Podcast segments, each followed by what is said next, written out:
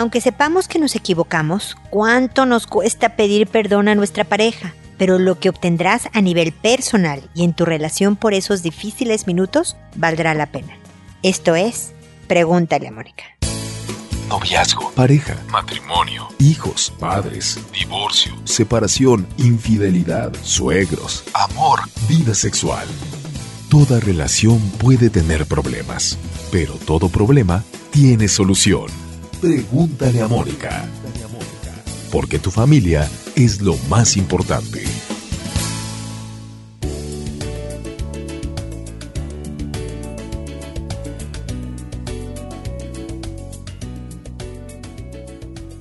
Bienvenidos amigos una vez más a Pregúntale a Mónica, soy Mónica Bulnes de Lara. Como siempre feliz de encontrarme en este espacio con ustedes que habla sobre disculparnos. De entrada, disculparse así solito nos cuesta mucho trabajo con quien sea. Pedir perdón con nuestra pareja parece que tenemos motivos más fuertes por los cuales no disculparnos a veces. Hay gente que es buenísima para disculparse, que inmediatamente identifican que se equivocó y no tiene problema. Ah, se incomoda igual un poco, pero lo hace. Se acerca y dice, ¿sabes qué? Me equivoqué, no debí de hacer esto.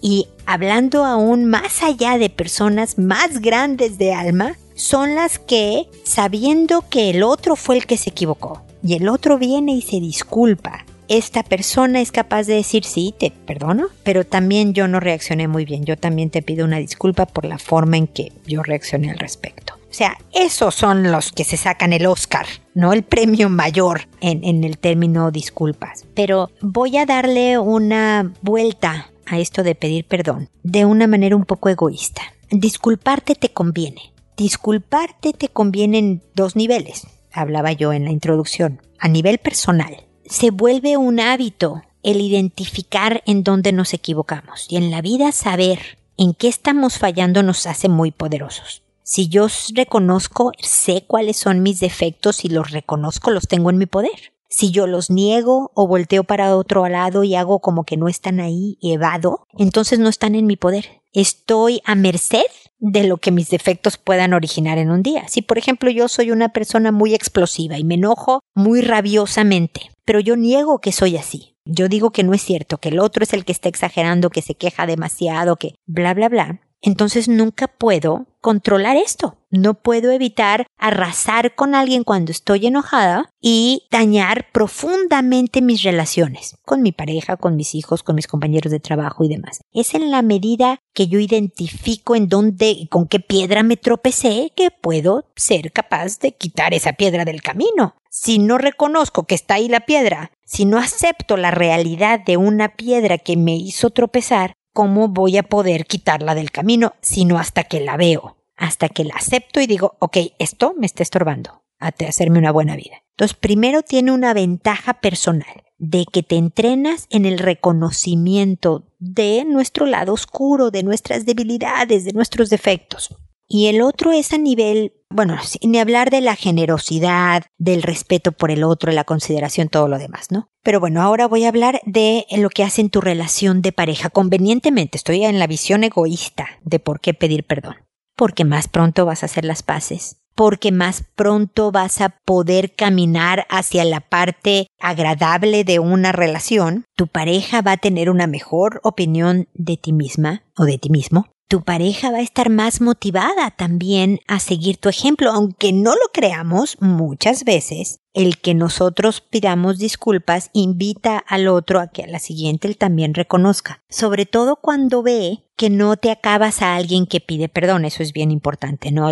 cuando el otro se, no, sí, perdón, es que grité, claro, porque tú siempre gritas. Cuando te acabas a alguien que está disculpando, eso corta las probabilidades de pedir disculpas. Pero si tú pides disculpas y además le dices, oye, ya agradezco mucho cuando lo haga, ¿no? Tu respuesta cuando pedí disculpas, lo bien que lo tomaste, de verdad modelas la conducta en el otro. No se diga el concepto que vas a tener de ti mismo se va a reforzar. Lo voy a decir en el término típico. Tu autoestima va a quedar bien reforzada porque sabes que estás haciendo algo bueno. Disculparte con tu pareja por más que nos cueste estos minutos de decir sí, ok, me equivoqué, no debí, perdón, trae horas, días, semanas, años de una buena relación de pareja, una buena vida con esta persona. Así que vale la pena tragarte estos difíciles minutos por lo que se viene después.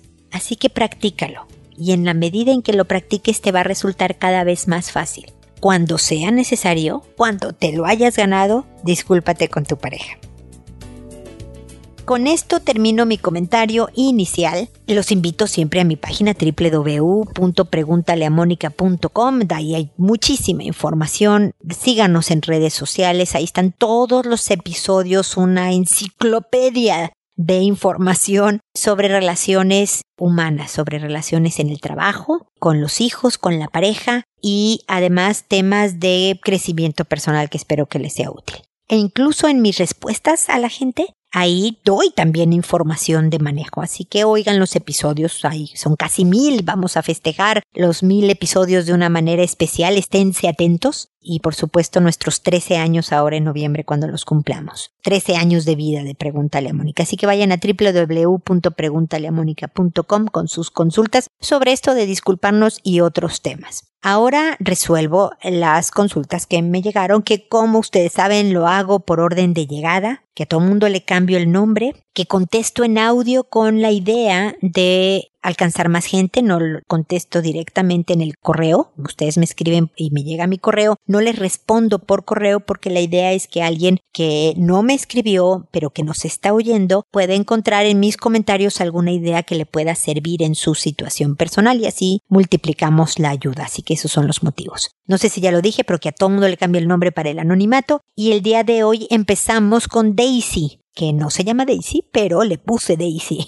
para, para cuidar su identidad. Incluso me habla sobre la mamá de su esposo y también al esposo le cambio el nombre, o sea, para que no haya ninguna posibilidad de identificación. Daisy me dice así, hola Moni, te cuento que aún no se resuelve lo de la visa de la mamá de Evaristo, así que tuvimos que viajar a nuestro país para verla y pasaron una serie de cosas que no ayudaron a que la abrazara con amor y quisiera verla a diario. Hace muchos años caché al novio de la señora viéndome de forma muy libidinosa. Yo le pedí a Evaristo no viajar a la playa si él iba con su mamá, así que le preguntamos a la señora si él iba y dijo que no sabía, y yo me la jugué. Yo creí en ese no sé y compramos los boletos. Y la señora todo el tiempo de la planeación y compra de los boletos dijo que solo iba ella. ¿Y cuál fue mi sorpresa que el señor tenía su reservación desde el momento en que lo organizamos? La señora supo manejar todo. Fuimos a donde ella quiso y con su novio. Yo me sentí muy incómoda y el tipo como si nada. En fin, con eso aprendí a dejar cero posibilidades abiertas. Otra cosa que aprendí es que ella no hará y no tiene que hacer lo que yo haría, así que tengo que ser directa o estresarme menos. Por ejemplo, si yo sé que no le caigo bien a la novia o esposa de algún amigo o familiar, no me vuelvo a meter a su casa. Es decir, en su casa, en su territorio, merece mi respeto. Aunque desde mi punto de vista no tenga razón,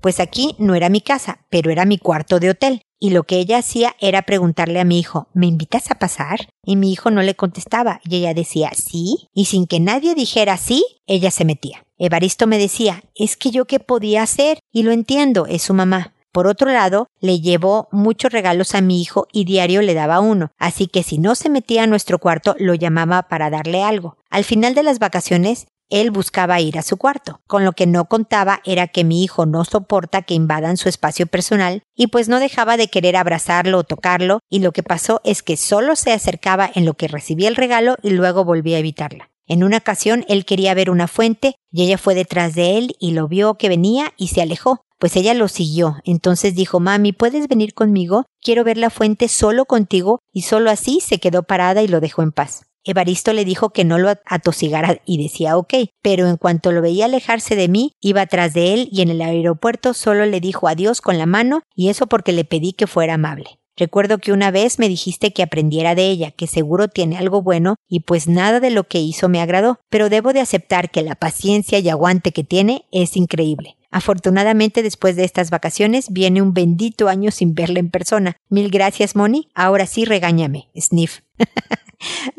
bueno, no sé si te voy a regañar, no, espero que no, Daisy, no tengo por qué regañarte. Realmente tú y yo sabemos que tu suegra es una persona difícil. Pero es curioso cómo los niños, el hijo, no solo la nuera, detectan esta personalidad. Mamá, no atosigues tanto al niño. O sea, Evaristo ya sabe que puede llegar a ser agobiadora. ¿No? Tu hijo, bueno, además siendo niño no tiene ninguna dificultad en alejarse sin, sin, sin diplomacias, ¿no? Si se siente atosigado. Entonces, pero ya van viendo quién es. Así que hay veces que dejar que las cosas solo sucedan por sí mismas ayudan a que se acomoden donde se tienen que acomodar. Yo creo que tu suegra es muy buen ejemplo en unos temas para lo que no quieres hacer y le aprendes a la suegra lo que tú no vas a aplicar en tu vida y otras, como dices tú, la paciencia, el aguante, otras en donde dices, mira, esta parte de abuela, porque la verdad es que está haciendo su labor, ¿eh? Persiguiendo al nieto o regalándole cositas diarias o las abuelas están para echar a perder a los nietos, ¿no? A lo mejor es un poco intensa,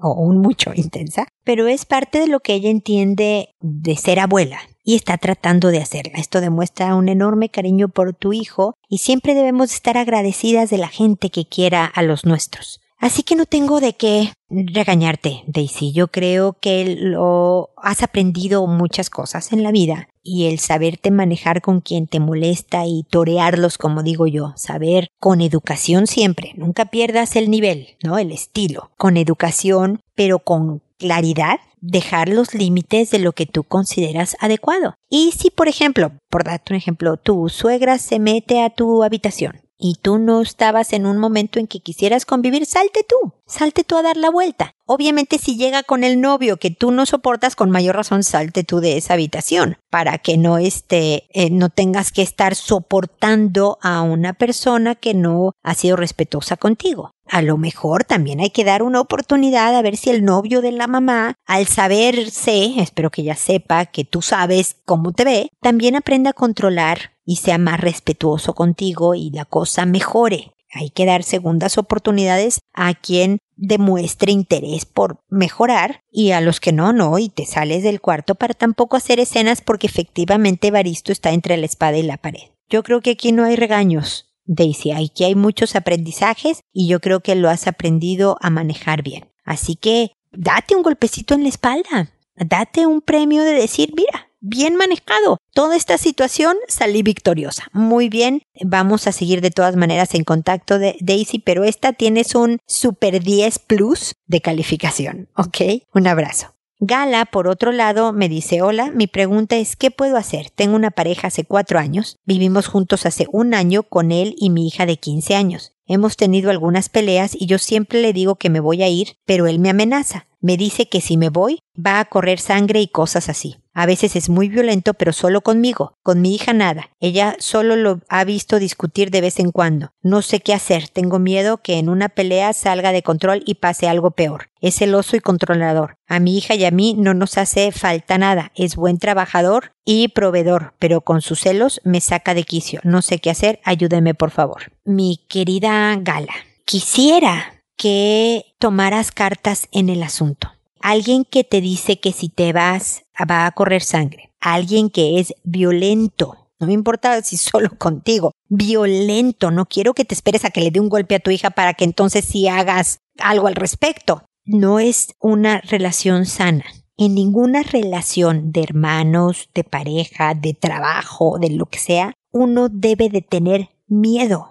El miedo existe para indicar que estás en problemas y que tienes que hacer algo al respecto. Así que mete a la policía, a familiares. Voy a ser extrema. Si es necesario que te cambies de ciudad por un tiempo para evitar que corra sangre y que tú estés sana, entera y salva, y tu hija también, hazlo. Haz todo lo que tengas que hacer, Gala. Porque que tu hija los vea discutir, con 15 años, con tu, grado de estrés que debes de sentir, con una serie de cosas, ella está atestiguando una relación que no es sana y que puede ir a tener después un novio que siga el mismo perfil en donde sea un novio violento o ella sea la violenta en la pareja, porque lo que pasa con los hijos cuando han vivido en una familia en donde hay violencia intrafamiliar es que se convierten en la víctima o en victimario después en sus propias relaciones de adultos. Entonces también estás protegiendo a tu hija Gala. No lo vas a poder cambiar tú.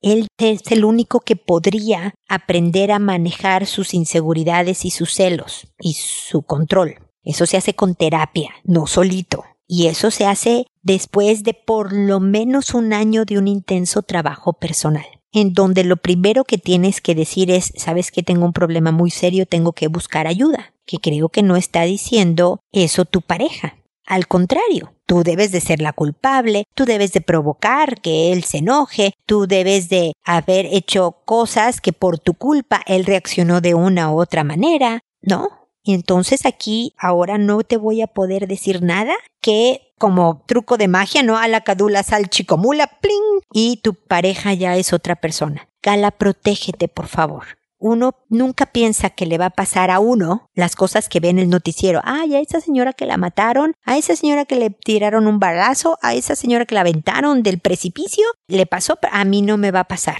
Todas las que acabaron heridas o muertas, Gala, por una relación con violencia intrafamiliar, son personas que pensaron no me va a pasar, no va a llegar a tanto, se va a poder controlar. Tú ya me has dicho, tengo miedo de que una pelea se salga de control. Por favor, haz algo. Abogado, policía, familia, lo que tengas que hacer, tu vida y la de tu hija, no tienen precio lo que te pueda costar lo que tengas que hacer va a ser incluso menos dinero de lo que significa que pierdas tu vida o la de tu hija. Así que Gala, ojalá me escribas diciendo que crees, ya me salí, ya logré esto, ya, Gala, por favor, cuéntame cómo vas, porque estás en peligro y quisiera que te protegieras, ¿ok? Espero que sigamos en contacto. Hilaria, por otro lado, me dice, hola Mónica, gracias por este espacio. Ayúdame a saber cuál capítulo me puede ayudar. Mi marido es hijo de tres, de, no, de tres ninguno. Es hijo de mamá narcisista, muy amorosa, pero ella es lo tuyo y tres más. Aquí está el tres. No es cariñosa físicamente, no deja hablar a los demás y mi suegro es bastante abúlico, es decir, sin fuerza de voluntad, y está acostumbrada a el yo yo yo de mi suegra. Reitero que ella es muy amable y la quiero mucho. Solo te pinto un contexto de la infancia en la que creció mi marido. Eran tan disfuncionales cuando él era pequeño, por ejemplo, mi marido dormía en el dormitorio principal, papá solo en la pieza del hijo y la mamá en el dormitorio de la hija, la despensa de la cocina en la pieza de mi marido, etc., estando casados padres que acogen mucho más a su hermana que a él, pobrecita ella, que esto y lo otro, y a mi marido lo tiraban para abajo con comentarios, etc. Mi marido se ha desarrollado como el que las arregla todo, el que les ordena todo en la vida, un gran apoyo, y veo que con eso mi marido se valida. Ejemplo, mis suegros hacen arreglos en forma constante y siempre dejan escombros, y mi marido los ordena, bota basuritas, hasta colillas de cigarro. Es muy detallista con todo. Mis suegros viven a 500 kilómetros, por suerte para mí, porque cuando vienen o vamos, mi marido se pone pesado, nervioso, ansioso. Claro que los ama, pero hay temas emocionales importantes. Y ahora viene mi problema. Mi marido llega a casa y en vez de saludar se va a recorrer la casa y el patio a hacer un rondín, así lo llamamos. He logrado, eso sí, hace un tiempo que llegue a saludar primero. Para la empleada hizo una lista hace años de cada detalle que tiene que hacer ella de lunes a viernes y la señora tiene que ir poniendo un ticket junto a cada actividad. Junto a cada punto, limpiar adornos, limpiar arriba de los muebles, bordes de las ventanas, arriba de cuadros, debajo de camas, sacar manchas de los muros, etc. Si no pone los tickets, mi marido se enoja. Yo estoy con postnatal con mi bebita. Intenté junto con ella hacer todo lo que correspondía el día lunes. Llegó a mi casa y él notó que nos faltó ordenar dentro del closet de mi bebé y me lo indica y le digo, mira querido, es imposible cumplir con tu lista todas las semanas. Si algún día encuentras tu casa impecable al 100%, preocúpate, pues es porque tu familia ha muerto. Acá vive una esposa, tres hijos, una empleada y un perro. Le he dicho que nos cambiemos de casa a un departamento, un cubo blanco sin nada, y así se lo mantendremos perfecto. Sus estándares son demasiado altos, él es súper exigente y pues que se busque otra que lo haga feliz porque yo ya no puedo. No está en mis manos, lo amo con mi alma, pero no sé cómo ayudarlo porque ya me descompone el tema. La empleada que tenemos lleva cuatro meses con nosotros. Es un encanto con los niños, esforzada, cocina, lava, plancha, etc. Tiene 55 años, pero si no tiquetea la lista, a él no le gusta. A ver, mi querida Hilaria, ¿sabes qué creo que pudiera ser bueno? Que tu esposo oyera este episodio entero, no solo tu respuesta. Te voy a decir por qué, porque acabo de hablar de un caso de violencia intrafamiliar que ni cercanamente es su caso, pero sí hablo de vivir con miedo. Yo sé que lo tuyo no es un miedo físico, de me va a hacer daño físico o a la nana, no, porque tu esposo es gente decente, tu marido es una persona de valores. Pero creo que sube los niveles de adrenalina, el estrés de la familia entera nada más al llegar a la casa. Y ese no es un ambiente agradable en el cual crecer y convivir. Y sé que tu marido no quiere eso, Hilaria.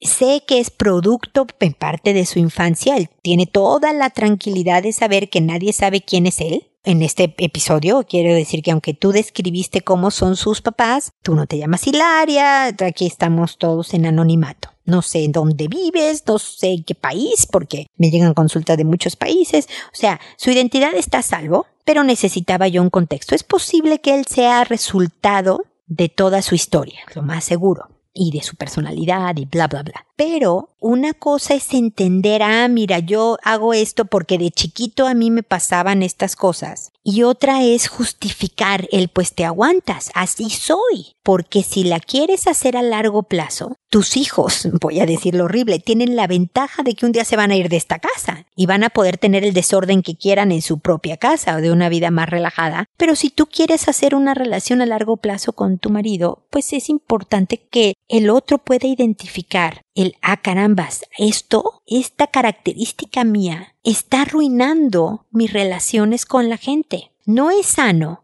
que un hijo oiga llegar a su papá y se tense porque, uy, va a ver que hay tal desorden o ah, se nos habrá faltado algo, que tú estés en un nivel de estrés. Esta bebita que tú estás cuidando, pues si le estás dando tu leche, le estás amamantando, pues va a saber tu estrés, va a detectar y va a mamar literalmente en tu leche las hormonas del estrés porque el ambiente se tensa. Y sé que tu marido quiere lo mejor para tus hijos, para él, para la nana inclusive, para la empleada. Entonces, Hilaria, si no quieres ponerlo a oír mi respuesta, siéntate con él y habla directamente con él. Dile primero todo lo bueno que tiene, cuánto lo amas, la importante historia que han construido juntos, pero dile que te está sofocando. Háblale del estado en el que te pones y que por lo tanto las cosas deben de aflojarse un poco. Por lo menos que no haya lista con tickets y eso sería una gran ventaja. La verdad es que sí, tú ahora, o sea, que, que comparten los labores de la casa y los labores del trabajo, que si haya territorios en donde, mira, esto aquí sí se puede ser más relajado y en este otro vamos a ser más estrictos y que haya territorios en donde compartan cada área de acuerdo a los dos, no que tú te sometas a algo que no está siendo tan sano, por lo menos de ahora saluda. Pero no es bueno que unos hijos sientan que llegó un capataz y no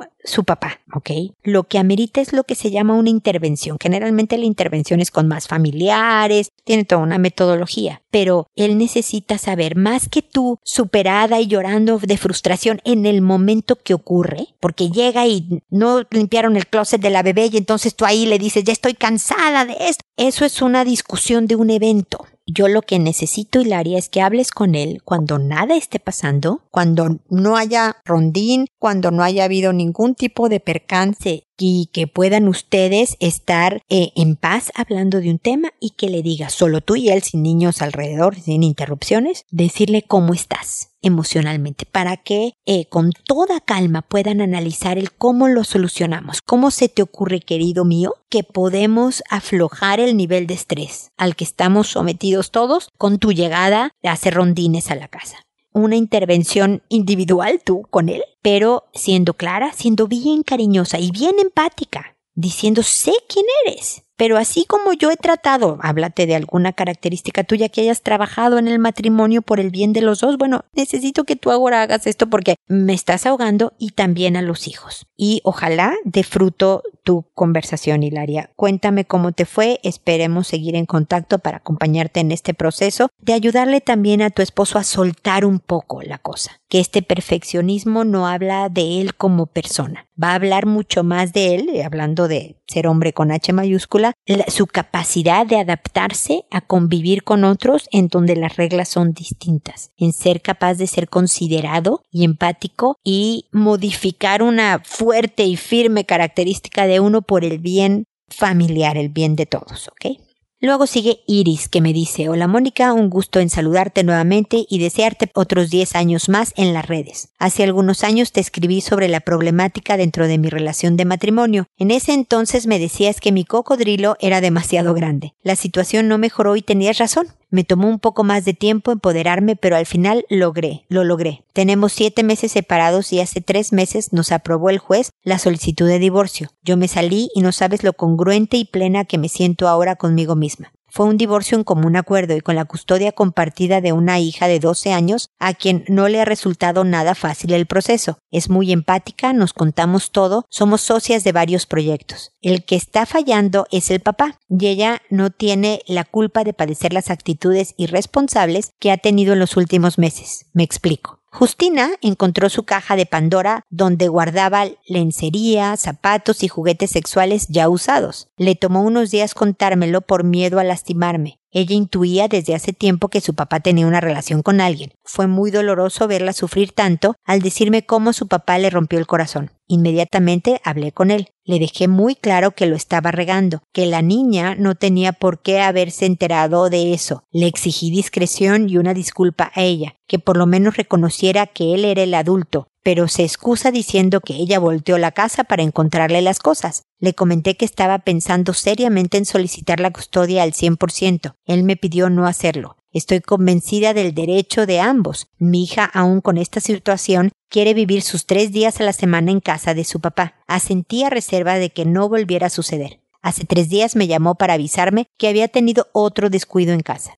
Ella encontró los condones usados en el bote de basura. Dice que ella husmeó que la niña está bien emocionalmente, que lo puede manejar y que incluso se quedaría más días aprovechando las vacaciones. Hablé con ella por teléfono y me confirmó que deseaba quedarse. No tocamos el tema. Hoy la invité a desayunar y la pasamos genial. Mónica, voy a compartir tu respuesta con el padre de Justina. Te pido tu punto de vista con la objetividad que siempre nos brindas. 1. ¿Qué necesidad tenemos de enterarnos de su vida privada y de esta forma? Es muy cruel y mi pequeña lo ama. 2. ¿Cómo puedo hacerle ver lo inadmisible de su comportamiento y las graves consecuencias para nuestra hija? Él le dijo que la sexualidad no tiene nada de malo, que ella exageró. 3. Es cero empático con las necesidades de su hija. No conoce el concepto de tiempo de calidad. No hace actividad física que ella necesita por sobrepeso. Nunca intentó ayudarle a peinarse. Ella cocina en casa porque él siempre se lleva trabajo y está muy ocupado. Ha sido un hombre de éxito y ambición. Hoy no le falta nada económicamente. No se ha dado cuenta de que no es necesario sacrificar a su propia hija por su egoísmo. Mil gracias. A ver, mi querida Iris, muchas gracias por su, tu consulta y tus buenos deseos para mi, mi trabajo. Ya vamos a cumplir 13 años. Y mira, déjame decirte varias cosas. Definitivamente, si te separaste de tu esposo, es porque había diferencias importantes en su proyecto de vida, en sus puntos de vista, en sus creencias y convicciones, en formas y maneras y principios y todo de ser. No pudieron seguir casados porque las diferencias fueron muy importantes. Entonces, mi querida Iris, ¿cómo esperas que ya separados no tengan diferencias, no tengan desacuerdos, no sean capaces de ponerse de acuerdo. O sea, esto que está pasando es la prolongación de lo que pasaba en tu matrimonio. No tienen formas parecidas de pensar en cuanto, entre otros temas, educación de hijos. Ahora voy con tu ex, que entiendo que va a oír esta respuesta. Ojalá no perdiéramos de vista, ya una vez que nos separamos y yo vuelvo a estar soltero, entre comillas, pues porque tienes una ex esposa y eres papá, así que nunca eres realmente soltero como cuando antes de tener hijos. Que no, el, el, el hecho de vivir esta nueva libertad y, y esta nueva etapa signifique que me puedo volver una persona como si no tuviera hijos, precisamente. ¿ok?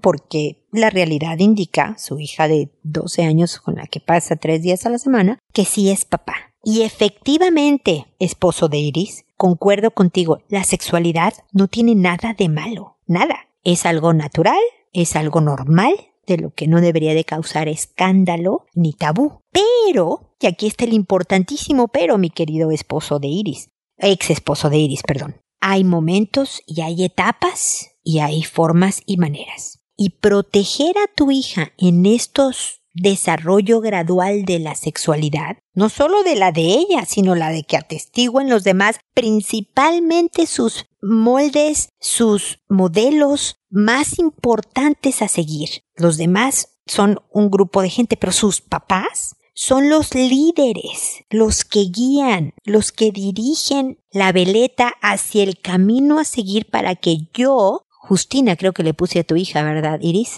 que como le cambio el nombre a todo mundo, que yo, Justina, pueda hacerme una buena vida. Mis papás me van a indicar el camino, ellos saben más que yo, tienen más años de vida. Entonces pongo mi confianza en ellos, en que ellos sabrán qué hacer. Y cuando mi papá trata temas íntimos con despreocupación, es decir, dejar cosas al alcance de que mi hija puede encontrarlas, por más que Justina haya buscado ex esposo de Iris, por más, suponte, te la compro, ella buscó para ver qué encontraba, qué información. Porque me puedo imaginar que como una niñita de 12 años tenga ansiedad de que, en qué está mi papá. Y encontró una serie de cosas que no era la foto con abrazadito de una señora, no, eran juguetes sexuales, eran condones usados, eran que son algo demasiado grande para que una niña de 12 años, por muy madura, inteligente y tranquila que se vea, lo procese adecuadamente. Que no haya puesto el grito en el cielo y haya llorado y haya hecho un escándalo, no quiere decir que no tuvo un impacto en la vida de esta jovencita. Entonces sí hay que tener ciertos cuidados. Si es necesario poner de estas cajas fuertes que venden en los lugares de herramientas y cosas que uno empotra en la pared o no le empotres en la pared si no quieres hacer hoyos, pero la tienes ahí con una clave que solo tú tengas y ahí pongas tus cosas eh, sexuales o si tienes que salir a la calle a tirar en el basurero de afuera, en los condones usados para porque viene tu hija de visita. O sea, hay que tener esta conciencia de más allá de uno de que qué bien la pasé anoche, al viene mañana mi hija porque sigue siendo papá y vas a seguir siendo papá hasta que la muerte lo separe. Y por lo tanto, así tu hija tenga 57 años, va a voltear a ver a su papá de 84, no tengo idea, no estoy haciendo matemáticas, ¿no? De la edad que tú tengas como ejemplo de cómo se vive, por ejemplo, la tercera edad, la vejez. Tu hija ahorita te está volteando a ver para ver cómo se vive el divorcio, cómo se vive el volver a estar soltero, cómo se vive el respeto a las mujeres, que no son mi esposa o la madre de mis hijos. Ella va a tomar nota y sobre esas notas que tome, va a elegir también pareja y se va a hacer su propia vida. Entonces, yo sé que a veces es muy latoso que Iris esté diciéndote, pero ¿cómo es posible que? Pero ella está preocupada, los dos los une el amor que tienen por esta niña. Me parece padrísimo que te vea tres veces por semana y que la niña quiera pasar más tiempo contigo porque desesperadamente necesita de su papá. Eso va a determinar su elección de pareja y cómo pueda vivir su vida en un futuro. Imagínate qué importante papel tienes como papá y como hombre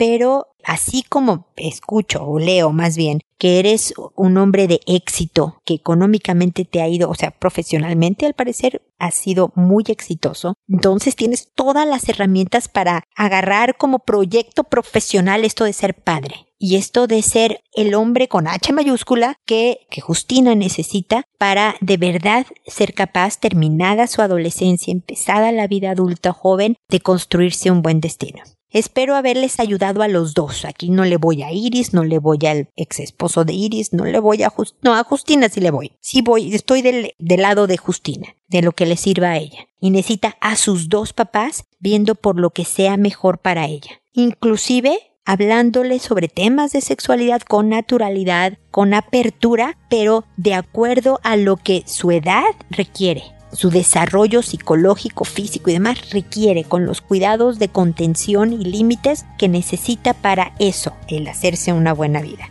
Así que espero de todas maneras que sigamos en contacto, Iris, o si eh, tu ex esposo me quiere escribir con su punto de vista, encantada de la vida. Espero que sigamos en contacto, ya lo dije, y espero también amigos que nos volvamos a encontrar en un episodio más de Pregúntale a Mónica. Y recuerda, siempre elige ser amable. Hasta pronto.